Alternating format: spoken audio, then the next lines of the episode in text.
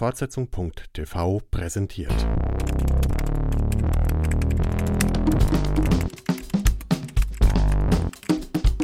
Das serielle Quartett.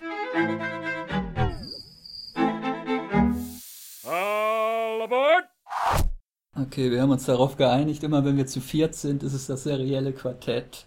Und wenn Frau Westermann krank ist, dann nennen wir es einfach Podcast von Fortsetzung.tv. Damit begrüße ich wieder äh, unsere alten Mitstreiter. Wen haben wir denn? Jens Prausen jetzt in Warschau. Guten Abend.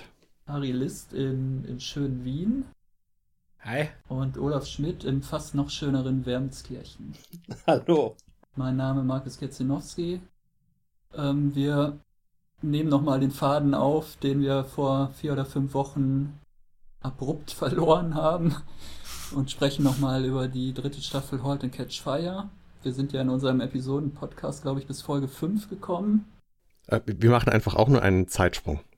Genau, wir Richtig. springen jetzt äh, vier Folgen oder fünf Folgen in die Zukunft. Ja, ich weiß nicht, was war denn der letzte Stand? Ich, der letzte Stand war, glaube ich, dass. Nee, die Firma war noch intakt, als wir letztes Mal drüber gesprochen haben. Ja, Cameron ist gekommen und war verheiratet. Das war die letzte, das letzte Bild der letzten besprochenen Folge. Ah, du hast es sogar gehört, was wir gemacht haben. Das ist sehr löblich. Ja, natürlich. ist, äh, ich habe mich köstlich amüsiert. Einer hatte keine ja Ausrede. Hören. Zwei. ja, danach ging eigentlich alles den Bach runter. Jetzt sind oder waren zwischenzeitlich alle mehr oder weniger verfeindet von den Hauptfiguren oder verkracht. Gut so, gescheites Drama. Mutiny ist wirtschaftlich den Bach runtergegangen durch diesen missglückten Börsengang, wenn ich es richtig verstanden habe, den Donner unbedingt mhm. wollte. Mhm. Und dann haben wir jetzt vor der neunten Folge einen merkwürdigen Zeitsprung von vier Jahren, finden uns im Jahr 1990 wieder. Mir war das wieder zu subtil. Ich habe die ganze Zeit auf die Einblendung gewartet, irgendwie Herbst 1990. Und das sollte man aber wohl daran erkennen, dass Donner auf die äh, auf das Copyright an ihrem Windows ja. guckt. Ich dachte, Riesengroß was, und viel zu lange im Bild. Ja, ich was soll das? Ich dachte, was soll das? Jetzt zehn Sekunden. Ich dachte, vielleicht denkt sie jetzt, Bill Gates hat ihr noch das Betriebssystem geklaut, was sie erfunden hat zwischenzeitlich, oder? Es war so eine Bestätigung, weil alles, was vorher gesagt und getan wurde, hat uns zwar vermittelt, dass wir jetzt in der, also dass wir zu einer anderen Zeit sind, also Zuerst hatte ich noch kurz den Verdacht, dass es sogar Vergangenheit ist, aber es war ja dann schnell klar, dass es Zukunft ist. Und das mit dem Namen, dass wir ja ihren Nachnamen, dass ihren Nachnamen geändert hat, Donna, also dass hier einiges, ähm, einige Variablen verrückt sind, das wurde uns alles klar, aber es musste ja doch irgendwie schon äh, genauer definiert werden, wo wir sind. Und ich meine, das war, fand ich jetzt keine schlechte Lösung, zu sagen, hey, Windows ist da, Windows ist groß und mhm.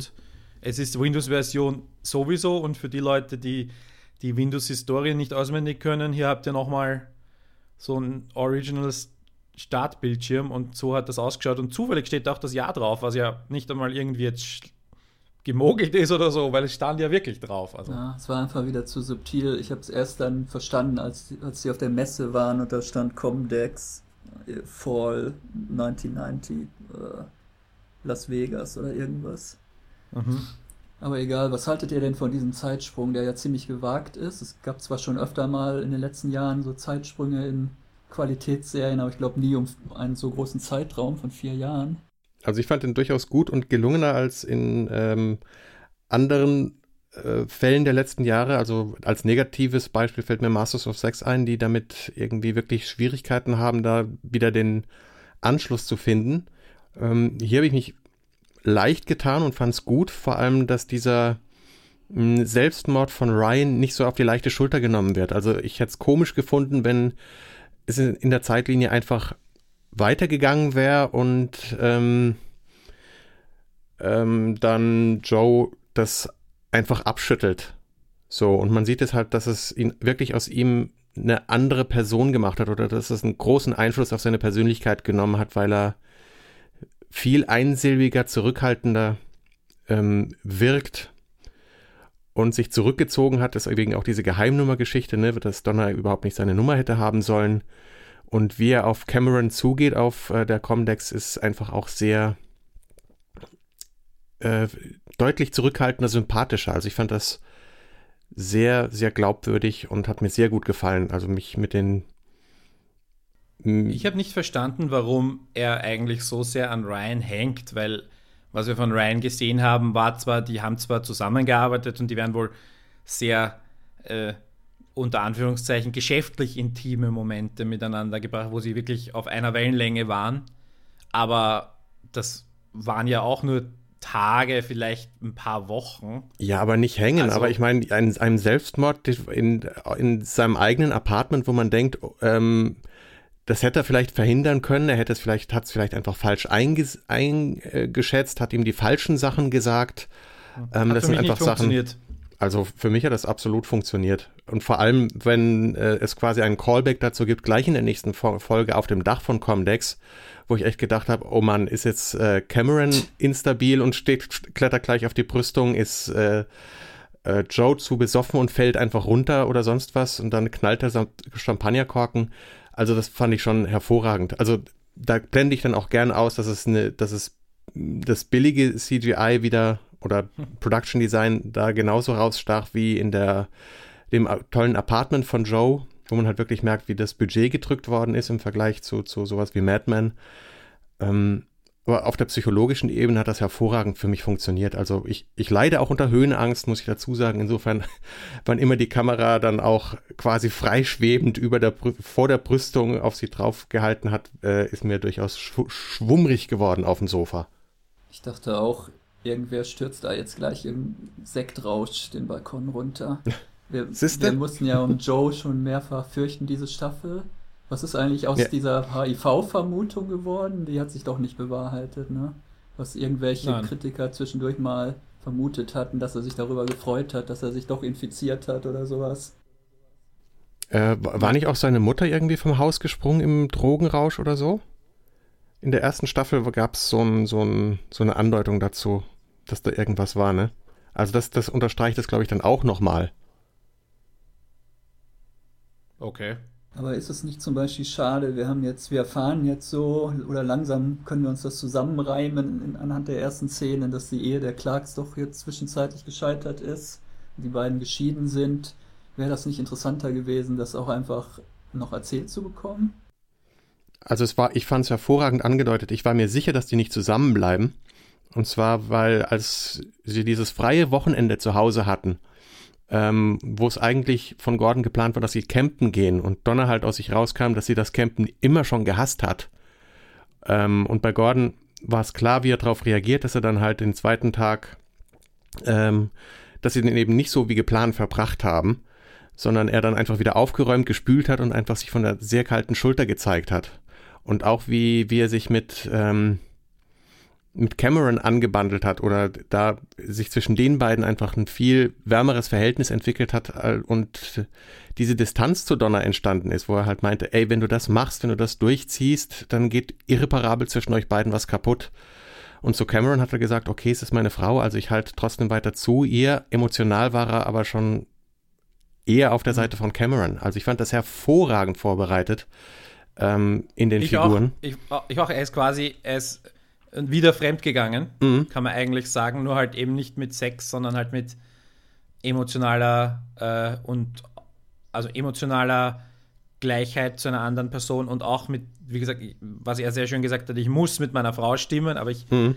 ähm, das fand ich super. Überhaupt diese, ähm, diese Abstimmung darüber, ob man jetzt an die Börse geht oder nicht, das war ja der zentrale Moment eigentlich. Oder der hat ja die Serie komplett verändert, ne?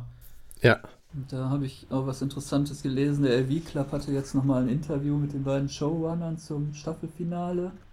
Und da äh, meint der eine dann, äh, die heißen ja eh beide Christopher. Sag einfach Christopher. genau, Christopher meinte dazu, ähm, dass war ja so ein Versuch äh, von Gordon, so um die Ehe zu retten, muss ich halt mit meiner Frau stimmen, auch wenn ich eigentlich inhaltlich gar nicht für ihre Position bin.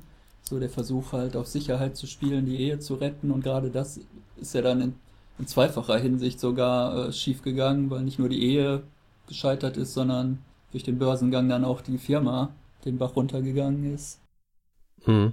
Aber das kann ihm ja wurscht gewesen sein, weil er hatte ja den, den neuen Job und also er hatte ja ein neues Projekt. Das hat sicher auch dazu beigetragen, dass, weil Donna und Gordon nicht mehr zusammenarbeiten. Sie waren ja so ein, ein Team die letzten zweieinhalb Staffeln davor, haben eigentlich alles immer zusammen gemacht. Ähm, und jetzt arbeiten sie in zwei sehr fordernden Jobs und haben sich wahrscheinlich immer seltener gesehen. Also du könntest, selbst das, wie hätte als Erklärung gereicht, ne? Eigentlich. Dass man sich auseinanderlebt.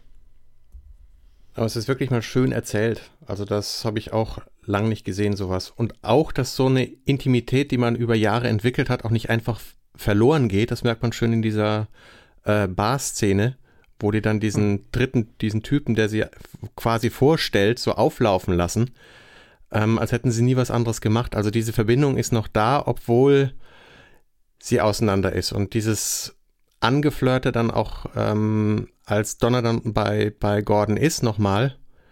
Und da ist, glaube ich, Donner offener zu, zu einem, was weiß ich, einer Versöhnung und Gordon checkt das überhaupt nicht, diese Offerte hier, quasi dieses Friedensangebot oder versuchen wir es nochmal miteinander. Gordon ist ja damit beschäftigt, das ist praktisch, die Online-Dating-Börsen scheinen noch nicht erfunden zu sein, stattdessen gibt es die VHS-Single-Börsen. Äh, er spricht da ja Videobänder, um eine Partnerin zu finden. Und legt sehr, äh, sehr viel Emphasis darauf, dass er Ja, das haben wir hier. Ja. Olaf und ich hatten das ja damals nicht verstanden. Dass, ob, also konnten uns nicht daran erinnern, ob schon mal viel das Camping jetzt die große Leidenschaft von Gordon ist. Hier wird es uns extra nochmal unter die Nase gerieben von den Autoren. War das das eigentlich, womit Netflix angefangen hat, so Videobänder zu verschicken? Nein. Ja, die DVDs schon, aber ja. Aber nicht so zur Partnersuche. Ja, aber äh, Leben und Sterben in LA hatte doch auch sowas mit äh, Videokassetten.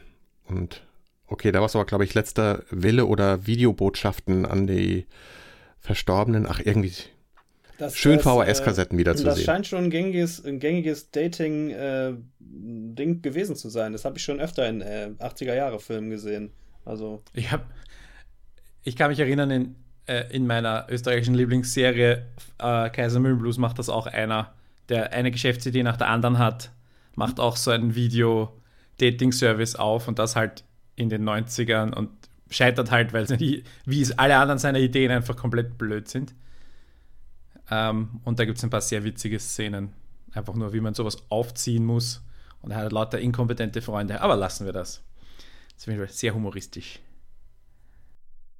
Ja, was ich sehr schön fand, war also ein Lob an die Produktionsdesigner, diese Messe. Ich weiß nicht, wo haben sie diese ganzen Originalstellwände von den ganzen Atari und diesen ganzen Firmen von 1990? Haben sie die nachgebaut oder ist, das so wie neulich in dieser äh, Star Trek Doku bei Arte, wo die Leute da die Originalrequisiten von der alten Star Trek Serie irgendwo bei Fans zusammenkaufen? Also gibt es das noch irgendwo eingelagert, habe ich mich gefragt, diese ganzen tollen Stellwände von ich könnte mir das schon vorstellen, dass gerade die großen Firmen, die es noch gibt von damals, dass die schon irgendwelche Lagerhallen haben, wo so Zeug drinsteht, was einfach keiner äh, katalogisiert und es ist halt da und ich glaube schon, dass man das, dass man das auftreiben kann, wenn man danach sucht. Und in den Hollywood äh, äh, Set äh, Verleihgeschäften und so wird es ja auch äh, wie würde man denn jetzt dann die Stellwände finden, wenn die, wie du sagst, nicht katalogisiert sind?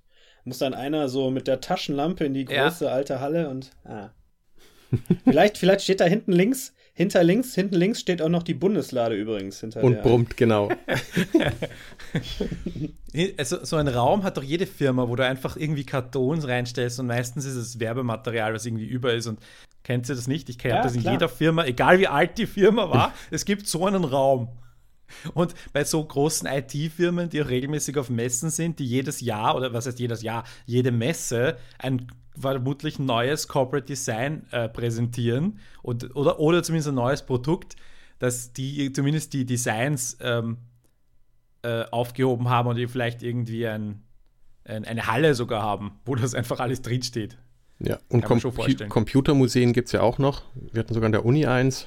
Ähm, und da das eine und das andere zusammen ergibt doch ein bisschen abgestaubt und poliert. Ähm, alles, was man braucht. Die Frage, ob die sich wirklich so viel Arbeit gemacht haben für diese, für diese eine Szene da, die trotzdem, äh, fand ich auch sehr schön war, ähm, ausgestattet. Also, wo auch immer sie es her haben, auch wenn sie es selber gemacht haben, sah schon sehr gut aus. Mhm. Und auch ein super Callback wieder zur ersten Staffel. Also meinten sie mhm. auch selber, dass sie diese zwei Druckertypen von, vom Sprinter äh, da auch schon mal getroffen haben, ne? Na, da ist natürlich ah. der Nachteil, dass man sich da nach drei Jahren nicht dran erinnern kann, aber ich hatte das sowas auch. Das auch erklären, warum die so komisch, äh, so, so ironisch zu, den, zu diesen beiden Druckertypen sind. Ich hatte ja. nicht so richtig verstanden. Also ich ah. konnte mich so gut noch an die erinnern, wo der Joe in, im Anzug wie ein IBM-Mensch ausschaut mhm. und dann irgendeine komische Frage stellt und ihnen, ihnen als IBM-Mensch irgendwie einredet, dass, dass er gerade vorhin ein viel besseres Produkt gesehen hat und dann kriegen sie ihre Suite das war ja, ja der Plan. Mit inklusive Shrimps, Cocktail, Riesenbuffet. Das haben sie auch nochmal extra erwähnt. Das war doch super. Und großartig mhm. ist natürlich, it's not Sprinter, it's S-Sprinter. Das war auch schon ziemlich gut. Ja, was ich auch schön fand, das kann man eigentlich auch auf die Gegenwart anwenden, diese Aussage von Joe, wie er da so seinen Blick schweifen lässt über die Messehalle und dann irgendwie sagt, Wahnsinn, wie viel sich verändert hat, aber eigentlich ist auch alles gleich geblieben. Das ist eigentlich. Hast du das auf Deutsch oder übersetzt? Ich habe das jetzt frei? frei? übersetzt, weil ich hm. nicht komplette okay. Dialoge mitschreibe. Aber es kommen gleich noch welche, die ich vorhin abgeschrieben habe. Oh, oh, oh. Oh. Wow. Dann muss dann einer von euch wie Reich Ranitzky sagen, bitte keine Zitate vorlesen, Herr Karasek, ja, das kaum, machen wir kaum wird nicht. Sein, kaum wird sein Lieblingsmusiker äh, Nobel-Literaturpreisträger, schon werden hier die Texte analysiert. Das ist... Äh... ja, nicht analysiert, nur zitiert. Na gut. Analysiert vielleicht auch noch, da müssen wir mal sehen. Ja, eigentlich ist ja der Kern dieser ganzen Doppelfolge, es geht eigentlich darum, kommt die alte Gang jetzt doch nochmal zusammen nach vier Jahren oder nicht? Mir, mich hat die letzte Folge ein bisschen an, an Reservoir Dogs erinnert. Treffen sich vier oder fünf Leute in einer leeren Fabrikhalle. Während einer in der Ecke verblutet, anderthalb Stunden lang, genau. E emotional das, Nicht verblutet. so direkt. Emotional ist, ist Tom verblutet. Das stimmt. Ja. Und Joe fast in echt, ne? Nach dem Deckendurchbruch. Stimmt. Ja. Spektakuläre Action-Szene noch kurz vor Schluss eingebaut. Vielleicht hatte sich äh, Lee Pace wirklich die Hand gebrochen und sie mussten das einbauen, dass er noch ein paar Szenen im Gips spielen kann. Ja. So wie Harrison Ford am Star Wars Set. Was hatte Han Solo die Hand im Gips? Ja, die, da, da gab es irgendeine Produktionsverzögerung, weil er sich ähm, irgendeine äh, pneumatische Tür vom Millennium Falcon ihn irgendwie versucht hat umzubringen. Es war nicht so einfach, mit 70 da noch Phaser schwingend rumzulaufen, vor irgendwelchen Monstern wegzulaufen. Ja, es gibt auch wieder ziemlich viel Techno-Bubble. Vor allem, ich glaube, es war zu Beginn der letzten Folge dann, wo, wo glaube ich, für acht Minuten am Stück oder noch länger äh, jeder da äh, versucht zu erklären, was das Internet ist und dann kommen so tolle Begriffe, von denen ich die meisten zumindest schon mal irgendwo gehört hatte. Äh, aber sie hätten es auch viel schwieriger aufzeichnen können. In Wahrheit zeichnen sie alle nur irgendwelche Quadrate ja, auf in unterschiedlichen Größen uh, und Zusammenhängen. Not, uh, HTTP, but FTP. You know, the F for File. Das war ja auch. Also ich weiß nicht, ob es hm. beabsichtigt war, dass also, man den ganzen folgen können sollte als Laie oder. Also ich, ich bin jetzt auch nicht der große Computerheld, aber also mit den drei Begriffen, die sie da benutzt haben, die sind ja heute noch gebräuchlich. Also insofern die, und in weit verbreitet und in Benutzung. Also insofern war das jetzt nicht so der weite. Jeder, jeder weiß, was weiß, wo HTTP steht und kann ungefähr assoziieren, was das ist. Also in, dafür haben sie es eigentlich fast schon zu breit erklärt für meinen Geschmack, mhm. aber okay. Na gut, ja, aber das, das, Wesentliche ist einfach die Information für den Zuschauer, dass der Zuschauer den Informationsvorsprung hat und weiß, das ist das nächste große Ding, das immer noch das große Ding ist. Aber das haben wir ähm, eigentlich auch schon seit zwei Staffeln sagen wir doch immer schon, dass sie früher oder später das Internet erfinden werden. Ja, aber erst dieses Mal ja, hat es wirklich explizit auf diesem Reader groß drauf gestanden. Das ist jetzt der Riesendurchbruch dramaturgisch. Und sie sind sich am Anfang absolut uneins darüber, wie man das interpretieren soll. Und ähm, zum Ende hin wird es halt klar, okay, wir haben jetzt zwei Teams mit der äh, gut, ein, eine Ich-AG und ein Team, ähm, die die gleiche Idee verfolgen. Die, ich, ich habe auch zuerst geglaubt, weil ja Gordon irgendwie, weil diese NSF-Net-Geschichte, dass da ja quasi so ein, ein eigenes Netzwerk besteht, da habe ich mir schon gedacht, dass Gordon jetzt, ähm, dass sie tatsächlich das Internet bauen oder mitbauen. Ähm, und die, die, insofern fand ich die Lösung dann, dass sie sagen, wir bauen einfach den ersten Webbrowser oder den ersten gescheiten Webbrowser, das fand ich eigentlich super. Dass sie, und ich fand das auch vom, vom, vom ich meine, retrospektiv betrachtet kann man gescheiter herreden, aber äh, mhm. die Idee ist natürlich genial, ne? Zu sagen, wir bauen Netscape oder was Netscape. auch immer jetzt dann kommt. Ja, ja wenn, wenn das große Ding wäre Netscape am Anfang, ja. Ja, oder Suchmaschine. Ich könnte mir auch sagen, dass sie dann sich äh, die zwei Teams gegeneinander eben, äh, dass einer ein Team die Suchmaschine baut vielleicht. Oh, das, das war die das erste Suchmaschine Yahoo oder ich weiß nicht. Die erste große. Äh, nee, nee, Metacrawler oder sowas. Aber äh, ja. das ist, das führt, glaube ich, zu weit. Das ist dann schon wirklich Plot für die vierte Staffel. Mhm. Wobei ich es gar nicht so sehr um den, um den, äh, wenn man den Interviews glauben schenkt, gar nicht so sehr den, den, um den, das ganze Tech, Technikgelaber geht, sondern wirklich um die Figuren. Und die mhm. sind jetzt, die haben halt noch einfach ihre Konflikte. Also, ja. was wird aus dieser Ehe mit Cameron von Cameron und der Liebe von Joe? was wird aus der Krankheit oder der weitere Krankheitsverlauf von Gordon und äh, wie findet sich Donna in dem Ganzen wieder? Kommt die aus dieser Business-Wolke noch zurück oder nicht? Was passiert mit den Kindern von denen? Und taucht und, Boss nochmal auf oder versch genau. ver, ver, äh, verschwindet er mit seinem Boot? Das oder hört der jetzt nur noch so schöne Country-Songs wie All My Exes are from Texas? Oder wie das das habe ich in GTA immer gehört. Das war eins meiner Lieblingslieder, GTA San Andreas Soundtrack. Also der sammelt mit dem der, der Yacht dann die Überlebenden von Fear the Walking Dead äh, Staffel 3 auf oder so. Aber Bo Boss ist natürlich äh, schade, dass sie den da so aus dem Spiel genommen haben, weil er hatte ja die großartigste Szene, als er Sinatra gesungen hat. hat. Ach nee. Das auch, aber das war ja am Anfang. Aber nein, aber dann am Schluss, wo er auch gegen Cameron gestimmt hat und auch noch so. Äh, zuerst habe ich mir gedacht, boah, ist das, ist das kitschig, you're breaking hm. my heart. Aber es war dann tatsächlich eine verdammt gute, gute Szene, gute Zeile zum richtigen Moment. Hm. Und danach war er halt in Pension, weil er hatte dann irgendwie Kohle, weil es, äh, er hatte ja nur 10% der Firma, aber das hat, reicht, glaube ich, plus seiner reichen Frau, sich zur Ruhe zu setzen. Und er scheint im Moment nicht wirklich was zu tun. Und ähm, ich frage es halt, ob, wie, er, wie und ob er nochmal zurückkommt. Oh. Weil irgendwie, das, dadurch, dass Ryan so viel Raum bekommen hat, wir haben ja auch die anderen Programmierer alle verloren. Ja. Jojo und so. Ja, zum Glück. Das ist ja überhaupt das Beste, dass wir die endlich durch diesen Zeitsprung losgeworden sind. Diese da habe ich heute aber ein Gegenteiliges in einigen Coder, Foren gelesen. Da waren die Leute sehr enttäuscht, dass ah, die Coder ja, nicht mehr vorgekommen sind, sind, Das sind selber nerdige Coder, die da die Ja, da wurden nicht so viele weiterentwickelt, ne? Aber ich, ich finde, ein spannender Punkt ist halt, ah, wie heißt denn jetzt noch diese, diese quasi neue Gespielin von, von äh, Hoss? Hier. Boss, äh, Diane. Diane, ne? Diane. Weil die offenbar ja nicht mehr aktiv in der Firma ist. Also die hat quasi den, den Ausstieg aus dieser Businesswelt genommen.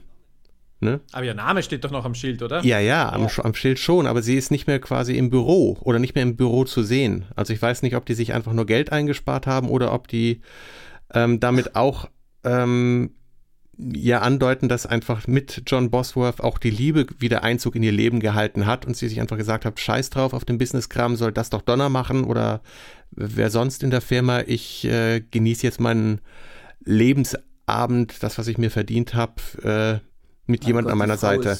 Knapp über 50 was oder so. Nicht einmal, oder? Ja, aber diese, dieses, diese, diese Entscheidung, Business oder Liebe, ne? äh, Geld oder Liebe, ja. wie in dieser beliebten 80er Jahre halte ich es für realistischer, dass sie irgendwie nicht verfügbar war zum Drehen, aus welchen Gründen auch immer. und sie deswegen irgendwie so ein bisschen ein. Äh, ja, also sehen wir dann in Staffel 4.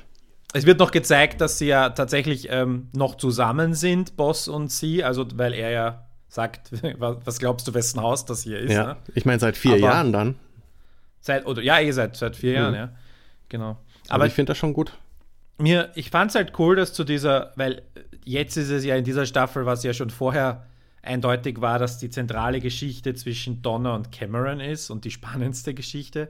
Und ich fand da eine dritte Frau noch oben drauf zu setzen, fand ich eigentlich ziemlich cool.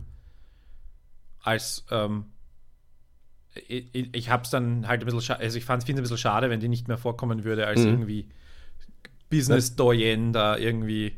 Es gab auch diese Entwicklung bei Donna dank ihr, weil am Anfang fand sie die ja scheiße und hat sich ja geärgert eigentlich so ein bisschen, dass sie die wieder getroffen hat, ne, nach dieser mhm. Schulbegegnung und äh, allem.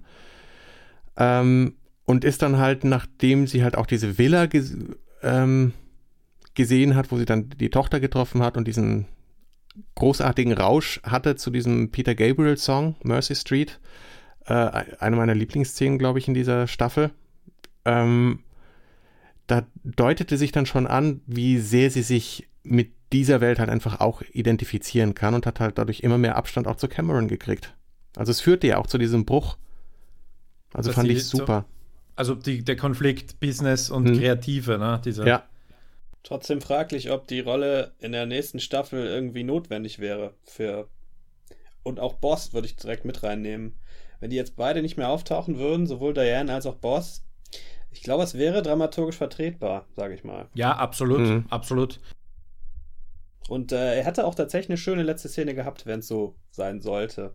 Fand ich doch eine schöne, sehr schön, da, diese Szene auf diesem Boot. Ja. Ey, du weißt, du weißt, was er tut, du weißt, was ihn interessiert genau. und fertig, ja. Ja. Ich glaube, die schleppen den jetzt noch die nächsten zehn Folgen mit. Er kam ja jetzt schon die letzten nur noch wirklich so ja, eine Minute pro Folge kommt vor. kommt er dann immer nur noch mal jede zweite Folge noch mal kurz vorbei, lässt irgendeinen coolen Spruch ab. Bringt was zu essen aus Texas mit. Was Bärrips oder so. Was auch faszinierend ist, ist, dass diese Serie anscheinend mehr oder weniger komplett in Georgia gedreht wird, obwohl die immer irgendwo in Texas oder Kalifornien spielt. Also. Ja gut, haben wir aber schon mal drüber gesprochen irgendwann auch. Hm? Mit dir? Wir beide. Danke, Tax Credits. Arch Archer wird in Georgia gemacht, spielt aber in New York hauptsächlich. Walking Dead spielt inzwischen in Washington in der Nähe, also in Virginia und wird in Georgia weiterhin gedreht. Es gibt noch ein paar. Die werden wohl irgendwelche guten Anreizsysteme ähm, da ja, auf, haben aufbauen. Sie. Hm. Haben sie. Mehr dazu in einer Extra-Folge. Ich meine, gut, jetzt ja, drei Stunden dazu demnächst im großen Business-Podcast. Bei der, bei der aktuellen Staffel von Horden Catch Fire war es, muss man ehrlich sagen, egal, weil die zu 99% in geschlossenen Räumen gespielt hat. Das ist vollkommen egal, die Golden Gate Bridge äh, oder welche Brücke das auch immer war, ja. groß im Bild gezeigt wurde. Ist auch unterm Strich immer ja, billiger. Hab, ne? äh, ja. Um mal hier wieder auf das Webthema zurückzukommen, ich hätte echt gedacht, 1990 wäre das Internet schon längst, oder das World Wide Web wäre schon längst äh, eigentlich verbreitet gewesen. Na, es, Wann hast du also, denn zum ersten Mal das Internet betreten, Markus? Ja, ich bin ja sowieso so ein late, late, late Adopter okay. immer, wenn es um technische Sachen geht. Das Internet betreten habe ich, glaube ich, zum ersten Mal 1995. Guck mal, da bist du, glaube ich, noch ein Jahr vor mir als das erste Internetcafé in Düsseldorf aufmachte. Damals ging man, also damals noch Internetcafé wörtlich zu nehmen, das war einfach so eine Kneipe oder Café, äh, wo dann so ein paar Rechner irgendwo standen in der ersten Etage und dann konnte man, glaube ich, eine halbe Stunde, fünf Mark, eine halbe Stunde oder so sein Bier mit hochnehmen und dann hat man sich gefragt, super, jetzt ist das Internet, was kann man denn da überhaupt machen? Faszinierend. 1995 mhm. war ich in der Volksschule. Gab es da überhaupt schon E-Commerce? Ich glaube nicht. Hätte man schon irgendwas kaufen können 1995 im Internet? Ich glaube schon. Man konnte auch im BTX. Ja, BTX. Internet ist ja nur für Porno und Einkaufen. Das kannst du ja bei BTX beides vergessen. Finde ich. Ja, also ich. Ja, wieso? Beate Huse hatte da ihre Artikel schon angeboten. Textbasierte Erotik-Adventures. Sehr gut. Nein, sie hat da einfach ihre Unterwäsche und ihre Sextoys äh, über Versandhandel im BTX mhm. angeboten. Woher weiß ich sowas eigentlich? Ich ja, mich doch hier schon wieder um Kopf und Kragen. Was für Cafés unter Anführungszeichen warst denn du? Ja, wie war die Beleuchtung in diesen Cafés? ja, genau. Also ich kenne kenn auch noch einen Kollegen, der tatsächlich mit so, so ein Modemgerät hatte, wo, wo man den Telefonhörer, diesen Knochen-Telefonhörer so drauf. Akustikkoppler. Ja.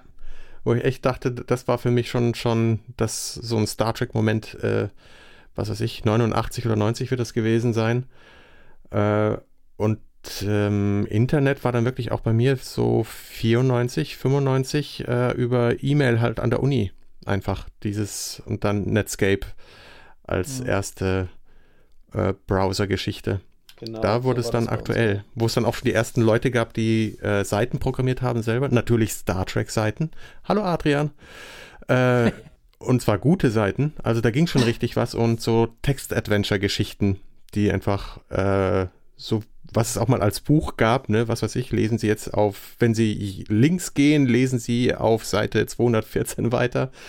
Und das gleiche halt als Text-Adventure und da, da hingen halt solche Gestalten tatsächlich nächtelang drin und das habe ich nicht verstanden. Also ich war dort einmal die Woche vielleicht zum E-Mail-Checken und das war's.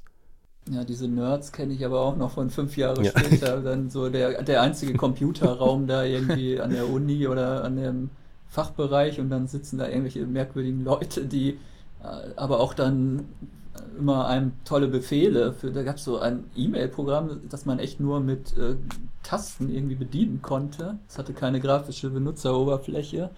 Er hatte keine Ahnung, wie man da überhaupt eine E-Mail abruft, aber der Nerd neben mir natürlich gleich, ja, drückst du hier Groß M und dann kommt das sofort. Damals musste man ja auch noch ähm, das hast du sicher auch gehabt, Markus. Als wir an der Uni, an die Uni kamen, musste man erstmal einen Unix-Kurs machen, um das Internet bedienen zu können.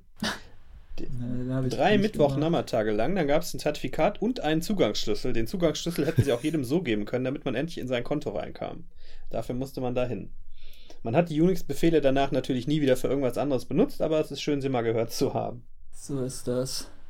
Und es ist auch schön, mal Begriffe wie Chern und äh, ja, da können wir gleich den Bogen schlagen, wo du ja gerade meintest, das wäre hm. vielleicht ein bisschen zu, äh, zu spät und das Internet wäre eigentlich schon flächendeckender.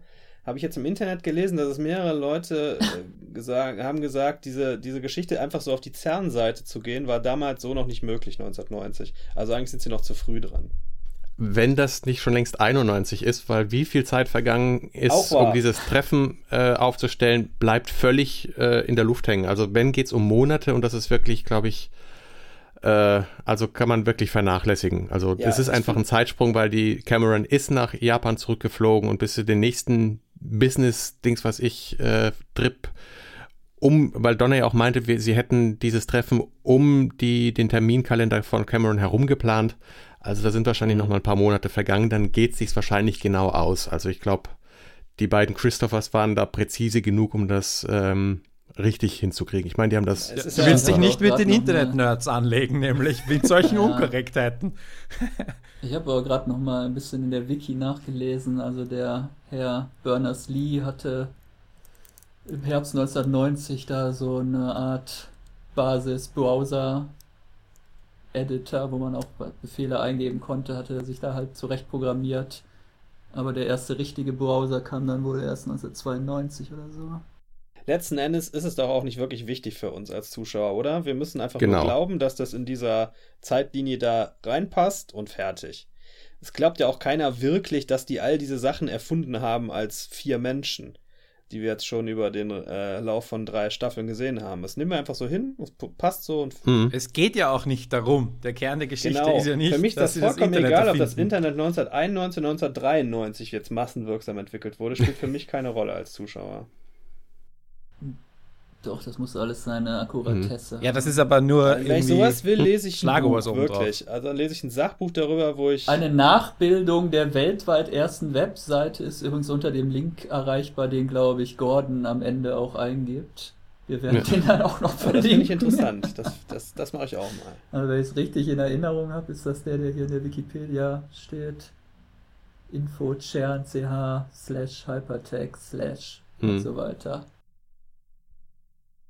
Ja, ich habe vorhin in irgendeinem klugen Artikel noch die Spekulation gelesen, da das ganze Jahr, die ganze Serie ja praktisch in unserer Realität spielt, ähm, ist ja eigentlich klar, dass die Hauptfiguren mit ihrem Projekt keinen großen Erfolg haben werden, sondern weil dann wüssten wir ja heute, aha, hier, der Joe McMillan ist doch der, der, äh, keine Ahnung, den Firefox oder Netscape äh, erfunden hat. Ich muss ehrlich sagen, aus dieser Zeitperiode kenne ich jetzt auch nicht allzu viele Namen. Also wenn die jetzt einfach jemand anderer sind, das fände ich jetzt nicht so absurd, dann, weil es gibt sicher ähm, einige Dutzend Namen, die nicht so bekannt sind und erst die Generation ähm, Larry, Larry, Page und so weiter. Äh, äh genau, oder dass es kleine äh, Startup-Unternehmen sind, die quasi dann alle irgendwann von Apple aufgekauft worden sind. Das genügt ja genauso, um hier mit Buyout-Deals die Ideen geliefert zu haben.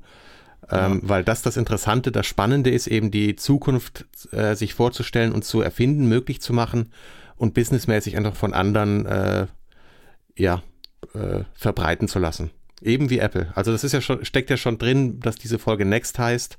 Äh, also diese Firma, die äh, Steve Jobs gegründet hat, nachdem er bei Apple rausgeworfen worden ist und wo er halt auch noch äh, diese kleine äh, Software, äh, Quatsch, Filmklitsche Pixar äh, gekauft hat.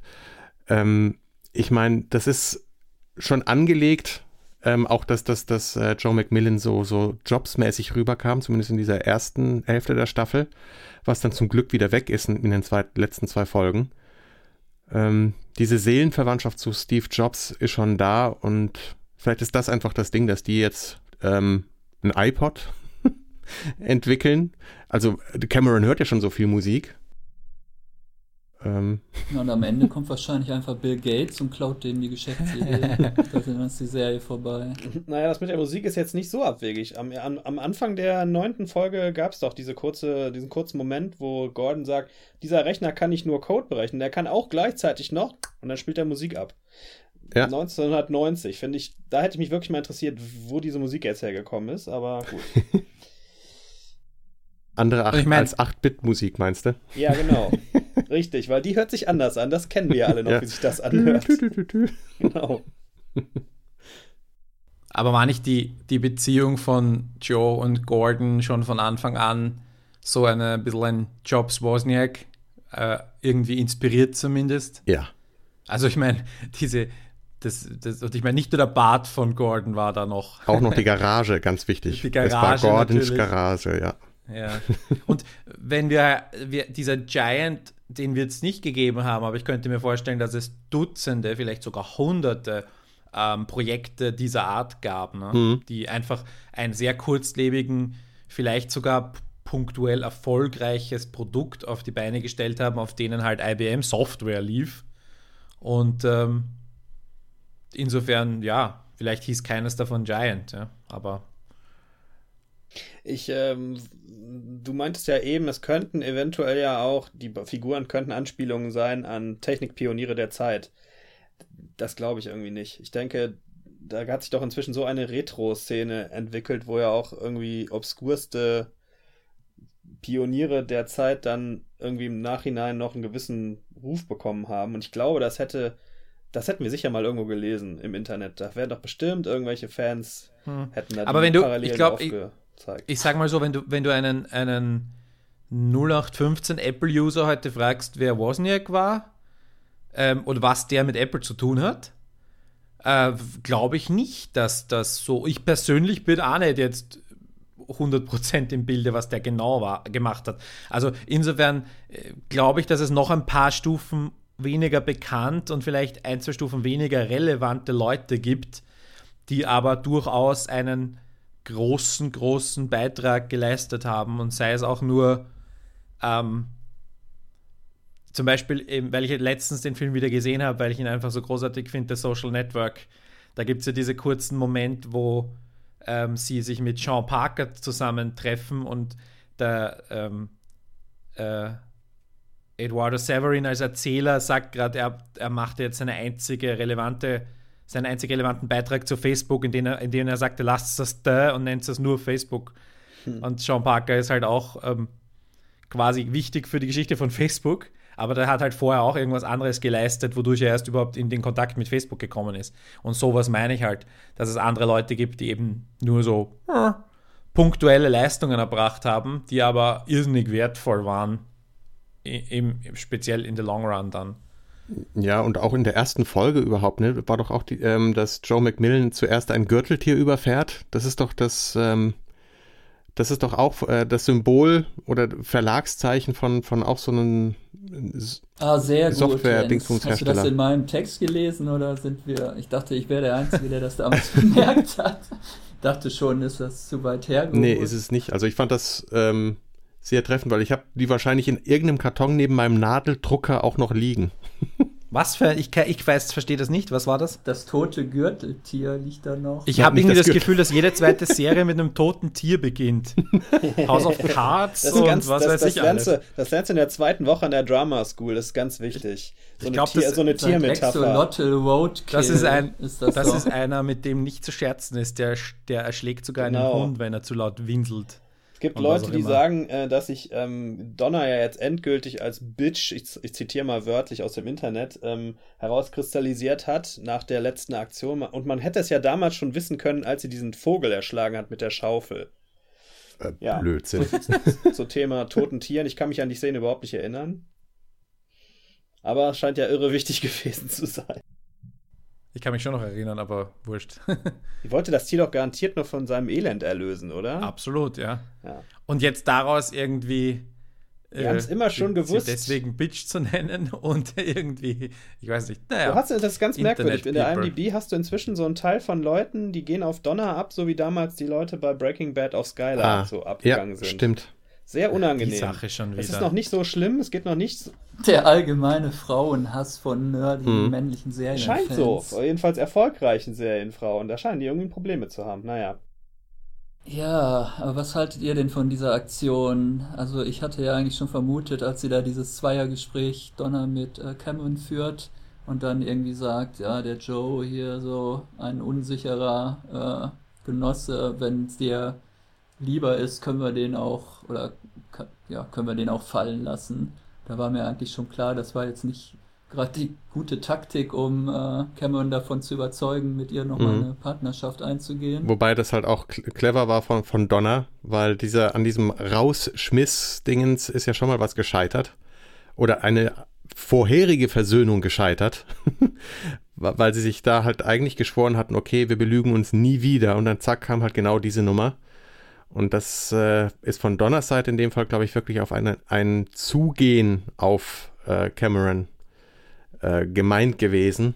Aber Cameron bringt es halt auf den das Punkt, so die sich auch alleine aufgrund dessen, dass sie diesen Ort gewählt hat, um, um sich zu treffen, als Versicherung benutzt hat, um nicht nochmal in Donners äh, Honigfalle zu tappen und wirft es ihr brillant an den Kopf hier und so, dass, um nicht zu vergessen, äh, wie schnell du Leute beiseite äh, werfen kannst oder schieben kannst. Und das ist ja genau das, was dann Donald komischerweise auch im Auto macht, ne? wo sie erst einen emotionalen Zusammenbruch hat und sich da halt genau rausreißt, indem sie Leute zur Seite schiebt. Und das ist, ähm, also 2 zu 0 für, für, äh, für Cameron in dem, dem Moment, aber ich finde, äh, Donna ist eine super tragische Figur in dem Ganzen, die halt äh, ihre Freunde, ihren Ehemann, ihre Familie dem, dem Mammon äh, gegenüber verloren hat. Sie weiß es nur noch nicht, ne? Also sie weiß noch nicht, dass sie tragisch ist oder dass sie. Äh, also im Moment ist sie ja noch sehr zufrieden, oder? Habe ich das Gefühl. Also. Naja, am Ende der Staffel nicht mehr, oder? Ja, okay. Dann reißt sie sich halt nochmal wieder. Aber jetzt hat sie ja das neue Team, ne? Also sie sind ja jetzt wieder vereint, zumindest zu viert. Sie hat sie zusammengeführt. Ich meine, das war ihr Ding. Es war, sie ist drauf gestoßen und hat gedacht, das ist das nächste große Ding. Und das ist die, sie hat die Idee geliefert, die die drei anderen zusammengebracht hat wieder. Ich meine, die waren alle, saßen in ihrem, ihren Büro, Büröchen und sie, die das initiiert hat, kriegt es halt diesmal auf den, auf den Deckel. Es ist die, die Ironie der Geschichte oder Karma einfach, äh, Karma-Konto jetzt ausgeglichen und von daher, mh, hm, ich glaube, die vierte Staffel sorgt vielleicht schon dafür, dass Gordon und Donna wieder zusammenkommen. Ach, man, man wird sehen. Aber ich finde find Donna äh, in keinster Weise ähm, unangenehm oder nicht nachvollziehbar oder wer, wer sauer auf sie. Ähm, Menschen machen Fehler. Ich meine, äh, die Unentschlossenheit von Cameron kann einem genauso auf den Keks gehen oder die, die bei Joe konnte einem auch wirklich auch immer nerven, wie, wie überzeugt oder wie wenig emotional er sich immer geäußert hat. Und der Einzige, der schon immer von Anfang an wunderbar zum Knuddeln war, war Gordon. Also ich war von Anfang an großer, großer Gordon-Fan. Aber er hat natürlich auch einiges äh, an Fehltritten äh, auf seiner Kappe. Also. Ja, aber kann man sie ihm wirklich übel nehmen? Ja, na, Wie na den ja, anderen? Niemand, niemand, ist perfekt, ne? Ist, ist, ja, ist ja besser. Wir wollen ja keine runden, keine glatten Charaktere. Mhm. Also, ich glaube, unterm Strich kann man sagen, die dritte Staffel hat nochmal versprochen, hat, hat wirklich nochmal die Serie äh, besser gemacht, oder? Ich meine, wenn wir da jetzt so ein kleines Fazit schon ziehen wollen, oder? Äh, ich bin die, absolut nicht dieser Meinung, aber das dürfte ja, ja inzwischen bekannt wollt, sein. Wollte ich gerade noch hinterher schicken, was genau hat dir jetzt da so gar nicht gefallen? Das würde mich schon interessieren und sicher auch viele, viele ja, unserer Millionen Hörer. Gar nicht ist ja übertrieben. also es ist schon so, dass ich die schwach, für recht schwach halte, die Staffel. Äh, in der zweiten Hälfte hat sie sich jetzt für mich wieder ein bisschen mehr gefangen. Ich ähm, finde oft, dass diese Probleme, die da aufgemacht werden, nicht vernünftig genug, ich weiß nicht, angedeutet wurden vorher oder nehmen wir jetzt mal in der letzten Folge hier dieses, dieses 180 Grad Drehen von, wie heißt die, wie heißt der, der Ehemann von Cameron Tom? Tom, ja. Was, was war das denn Merkwürdiges? Auf der, erst war der ja doch noch sehr interessiert und dann haben sie den, die Figur mal eben so gedreht, so zack. So, der muss jetzt nee. halt dagegen sein und gehen. Das hat mich auch kurz irritiert, und aber eben nur kurz, weil ich mir dachte, dass er erkennt halt jetzt, den, dass sie fremdgegangen ist, ne? Ja. Und, und, und Szenen dieser Art habe ich doch einige in der Staffel gesehen und ich finde, die sind dann einfach nicht gut genug ausgearbeitet, die Figuren als solche, dass, dass ich das irgendwie glaubwürdig finde. Mir war das manchmal zu. Ja gut, ich gebe dir recht, dass vielleicht Tom, Tom relativ schnell wieder eingeführt wurde, ne? Die Ryan-Figur fand ich die ganze Zeit scheiße. Die hat nie richtig, richtiges Profil bekommen. Deswegen, ich hätte mir ja wirklich gewünscht, dass mir dieser Selbstmord dann irgendwie nahe gegangen wäre. Aber es ist vollkommen belanglos, fand ich das. Und ja, das sind dann so die Sachen, die, die kumulieren dann so ein bisschen und äh, haben dann bei mir jetzt nicht so den Rieseneindruck hinterlassen. Hab's Schaust auch. du dir die vierte Staffel noch an? Ja, ja, schon. Also jetzt, wo ich weiß, dass die letzte ist, eh, klar. Also ich glaube, das würde auch anders wirken, wenn man es am Stück nochmal gucken würde. Also alle drei Staffeln das hintereinander. Sein. Das kann gut sein. Ähm, weil, wie ich, wie ich schon meinte, ich bin mir sicher, dass da so eine Selbstmordnummer halt in der Geschichte äh, bei Joe einfach schon war. Also dass seine Mutter Selbstmord begangen hat, als er ein Kind war. Und dass das dann einen heftigen Effekt auf ihn hat. Diese Nummer bei Ryan finde ich sehr nachvollziehbar.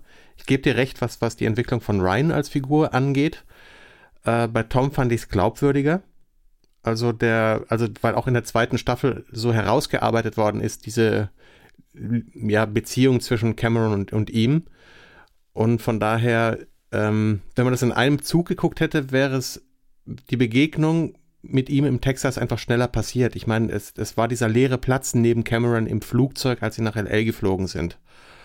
Ähm, also es ist schön, dass sie das wieder aufgegriffen haben und es nicht einfach bei diesem leeren Sitz am Ende der zweiten Staffel belassen haben, sondern Tom nochmal eine Rolle kriegt. Ähm, aber dass Joe seinerseits nicht so sehr von Cameron losgekommen ist, wie es den Anschein hatte, ähm, das war schick, weil der hatte ja seine, seine eigene Krise oder gescheiterte Ehe in der zweiten Staffel. Und als Cameron dann halt bei ihm vor der Tür stand, in äh, um für Gordon Partei zu ergreifen bei diesem Rechtsstreit, ähm, da war klar, äh, hier ist noch eine Spannung zwischen den beiden. Und das fand ich auch ganz famos, wie sich das subtil angedeutet hat und man nicht verwundert gewesen wäre in dem Moment, wenn Cameron ihn geküsst hätte oder irgendwas, wenn da schon was gelaufen wäre, das ist alles da. Und ich ähm, bin begeistert, was diese, dieses Ensemble hier auf die, äh, auf die Beine gestellt hat und wie das inszeniert ist. Äh, man konnte auch lesen, in diesen ersten Interviews, die, die rauskamen, dass die ja auch zusammen gewohnt haben, wohl zu der Zeit der Dreharbeiten. Und ich glaube, dass das zahlt sich absolut in solchen wirklich schönen Subtext-Momenten aus, wo man, bevor es passiert, nicht sicher ist, in welche Richtung die, die Handlung kippt. Und das finde ich ganz großes Kino. So. So. Das war jetzt das Schluss. Ganz großes Kino. Äh, ja, von, von, der, von der Dramaturgie, nicht unbedingt von der Umsetzung. Da gab es wirklich Sachen, über die ich mich massiv geärgert habe. Also zum Beispiel in dieser ähm, Folge nach dem, dem Zeitsprung, wenn, wenn ähm, na, John Bosworth sich so über den, den, mit dem, der Whiskyflasche über den Schreibtisch beugt, weil es, da ist, da gibt's dann wieder so eine äh, Mr. Robotisierung der, der, der, der Bildkadrage, die mich einfach zum Wahnsinn treibt, weil es so beschissen aussieht, wenn es geschnitten wird aneinander. Weil dann hast du ein Gesicht oder Augenpaare, dem man immer folgt, äh, am linken Bildrand und dann machst du Schnitt und die, das Gegenüber guckt äh, rechts den rechten Bildrand an. Und es ist einfach zum Kotzen schlecht ja. äh, geschnitten. Hoffen wir, dass Mr. Robot da nicht irgendwie einen Trend gesetzt Na, hat, weil sonst höre ich gleich wieder auf mit dem Serien schauen. Ja, ist echt ist widerlich. Furchtbar. Also ähm, es ist schön für sich genommen, aber dann soll es bitte schön auch im Schnitt funktionieren und das tut es halt überhaupt nicht. Weder bei Mr. Robot noch, noch hier, wenn sie es machen. Äh, weil es gibt andere Szenen, die sind dann einfach wirklich schön inszeniert. Was weiß ich, wenn. Bei Mr. Robot ist es ja konsequent. Da ist es ein Stil. Konsequent schlecht. Konsequent ja. ja, aber es wird konsequent durchgezogen und Konsequenz ist ja schon mal gut. Aber hier, ich gebe dir vollkommen recht, es gab auch so ein paar Einstellungen, wo ich mir dachte, so, hä? Ja, was ist das jetzt? Und was soll mir das sagen? Und ja. was soll ich da jetzt mitnehmen? Weil was spricht dagegen? Das Thema ist schon komplex genug, die Figuren sind komplex genug. Es braucht nicht auch noch der, Entschuldigung, Kameramann oder Kamerafrau, mhm. glauben, er wäre der große Da Vinci. Also bitte. Nee, also sie können ja gerne coole äh, Bilder machen, aber wenn sie einen aus der Geschichte rausschmeißen, dann müsste der Cutter zumindest sagen, okay, will ich nicht nehmen. Ich nehme einen anderen Take, wo, wo sie normal aufgelöst haben. Die gibt's ja auch. Haben sie die ganze Zeit. Wo sie ganz klassisch äh, nach dem goldenen Schnitt ähm, kadrieren. Ach, das ist so langweilig. Ist null langweilig. Ich bin immer froh, ich bin immer froh, wenn ich, nein, nicht das Gespräch, ich meine dieses Standard Hollywood Covering da. Ich bin immer froh, wenn ich in irgendeiner Serie irgendwie eine, eine originelle Perspektive oder irgendwie, dass da ein bisschen mit den Bildern gespielt wird und ich nicht immer dieses, das hatten wir ja wirklich eigentlich bis in die 90er genug, dass jede Serie eigentlich gleich, gleich aussah und immer Schuss gegen Schuss. Na, diese Regeln geben einem ja auch äh, die Möglichkeiten, kreativ zu sein und anders mit Freiheiten umzugehen. So ist es für, sieht's für mich einfach aus wie schlechtes Handwerk, weil es zieht, wenn plötzlich das Handwerk, ähm, weil es, nennen wir es ruhig, interessante äh, Bildgestaltung äh, wenn, sich, wenn sich Bilder durch interessante Bildgestaltung hervortun, dann reißen sie einen aus der Geschichte und das ist das Gegenteil dessen, was gute Kameraarbeit zu leisten hat. So. Das war jetzt das Prausnitsche Manifest. Nee.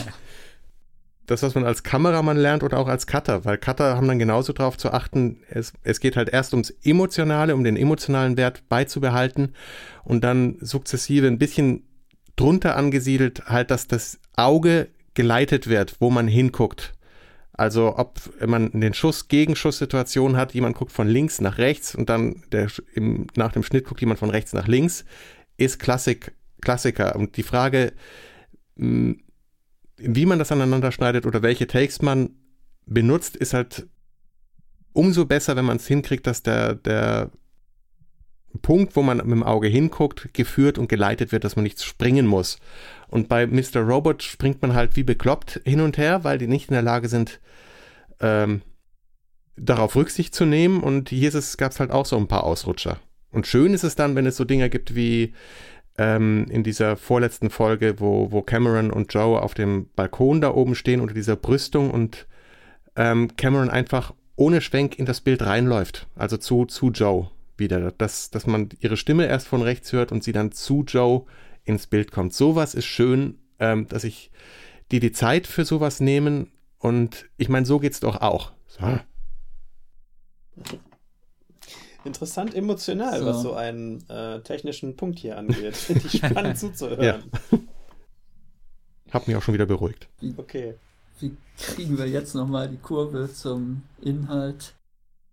Gar nicht. Wie fandst du die Staffel denn, Markus? Ja, ich fand ja die erste, Sta äh, erste Hälfte auch nicht so berauschend. Hatte ich doch ziemlich Schwierigkeiten, diesmal reinzukommen, emotional.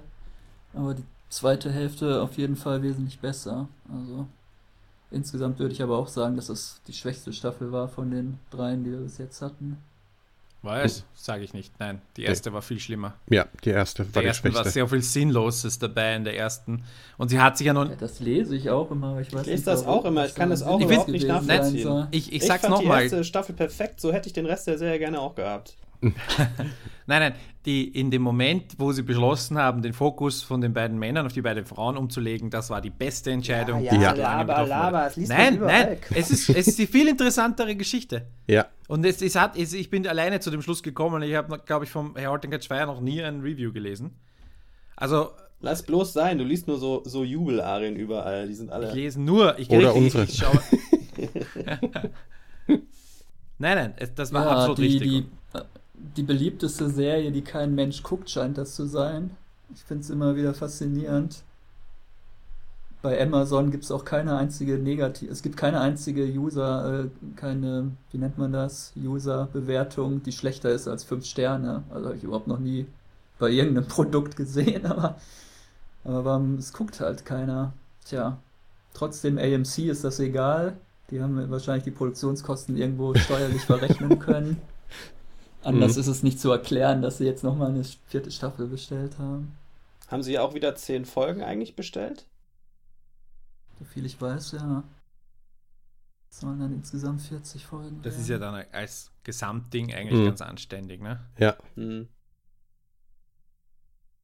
Ja, ich wollte ja noch dieses Zitat bringen. Das habe ich hier versprochen, das Cameron-Zitat als Joe mal wieder sagt, äh, this is the future oder irgendwie sowas, dann sagt sie ja, the future is just another crappy version of the present. Mhm. Und das ist so eigentlich das, wo ich auch dachte, ja super, jetzt erfinden die das Internetdenken noch, boah, ein, ein Raum unendlicher Möglichkeiten, wo jeder sich verwirklichen kann, seine Inhalte präsentieren kann. Das dachten wir auch 1995 alle oder vielleicht auch 2000 noch. Und was wir heute eigentlich haben, ist ja wirklich das ich weiß nicht, 50, 60 Prozent äh, der Internetzeit verbringen die Leute nur noch in so geschlossenen Systemen wie Facebook oder WhatsApp. Und der Rest ist irgendwie Porn. schlechte Werbebanner und äh, nervige SEO-Agenturen, die mich belästigen und Porn. Ähm, ja, richtig. Ich verstehe dieses Wort nicht. Was? Born? Pornos. Porn. Ah. Jason, Jason Bourne. Ja. Das Internet, da ist ein vergessenes Wissen. Die Porno-Parodie heißt wahrscheinlich Jason Porn. Ganz sicher. Gibt es von Hard and Catch Fire eine Porno-Parodie? Naja. Nein, aber wir werden die bald drehen. ich habe schon eine Firma dafür registriert. Äh, und weil ich es jetzt auch wieder gesehen habe, wer nicht äh, irgendwie die, die Hauptdarsteller vermisst, der kann sich Argo anschauen. Ja, wo, ja, wo ich sehr verwirrt war, Scoot äh, Carrie Bichet und Scoot McNary zusammen als Ehepaar. Genau. Als Geiseln in der, was war es nochmal für, eine, für ein Land? Äh, schon wieder iranische, genau, in der amerikanischen Botschaft in Teheran.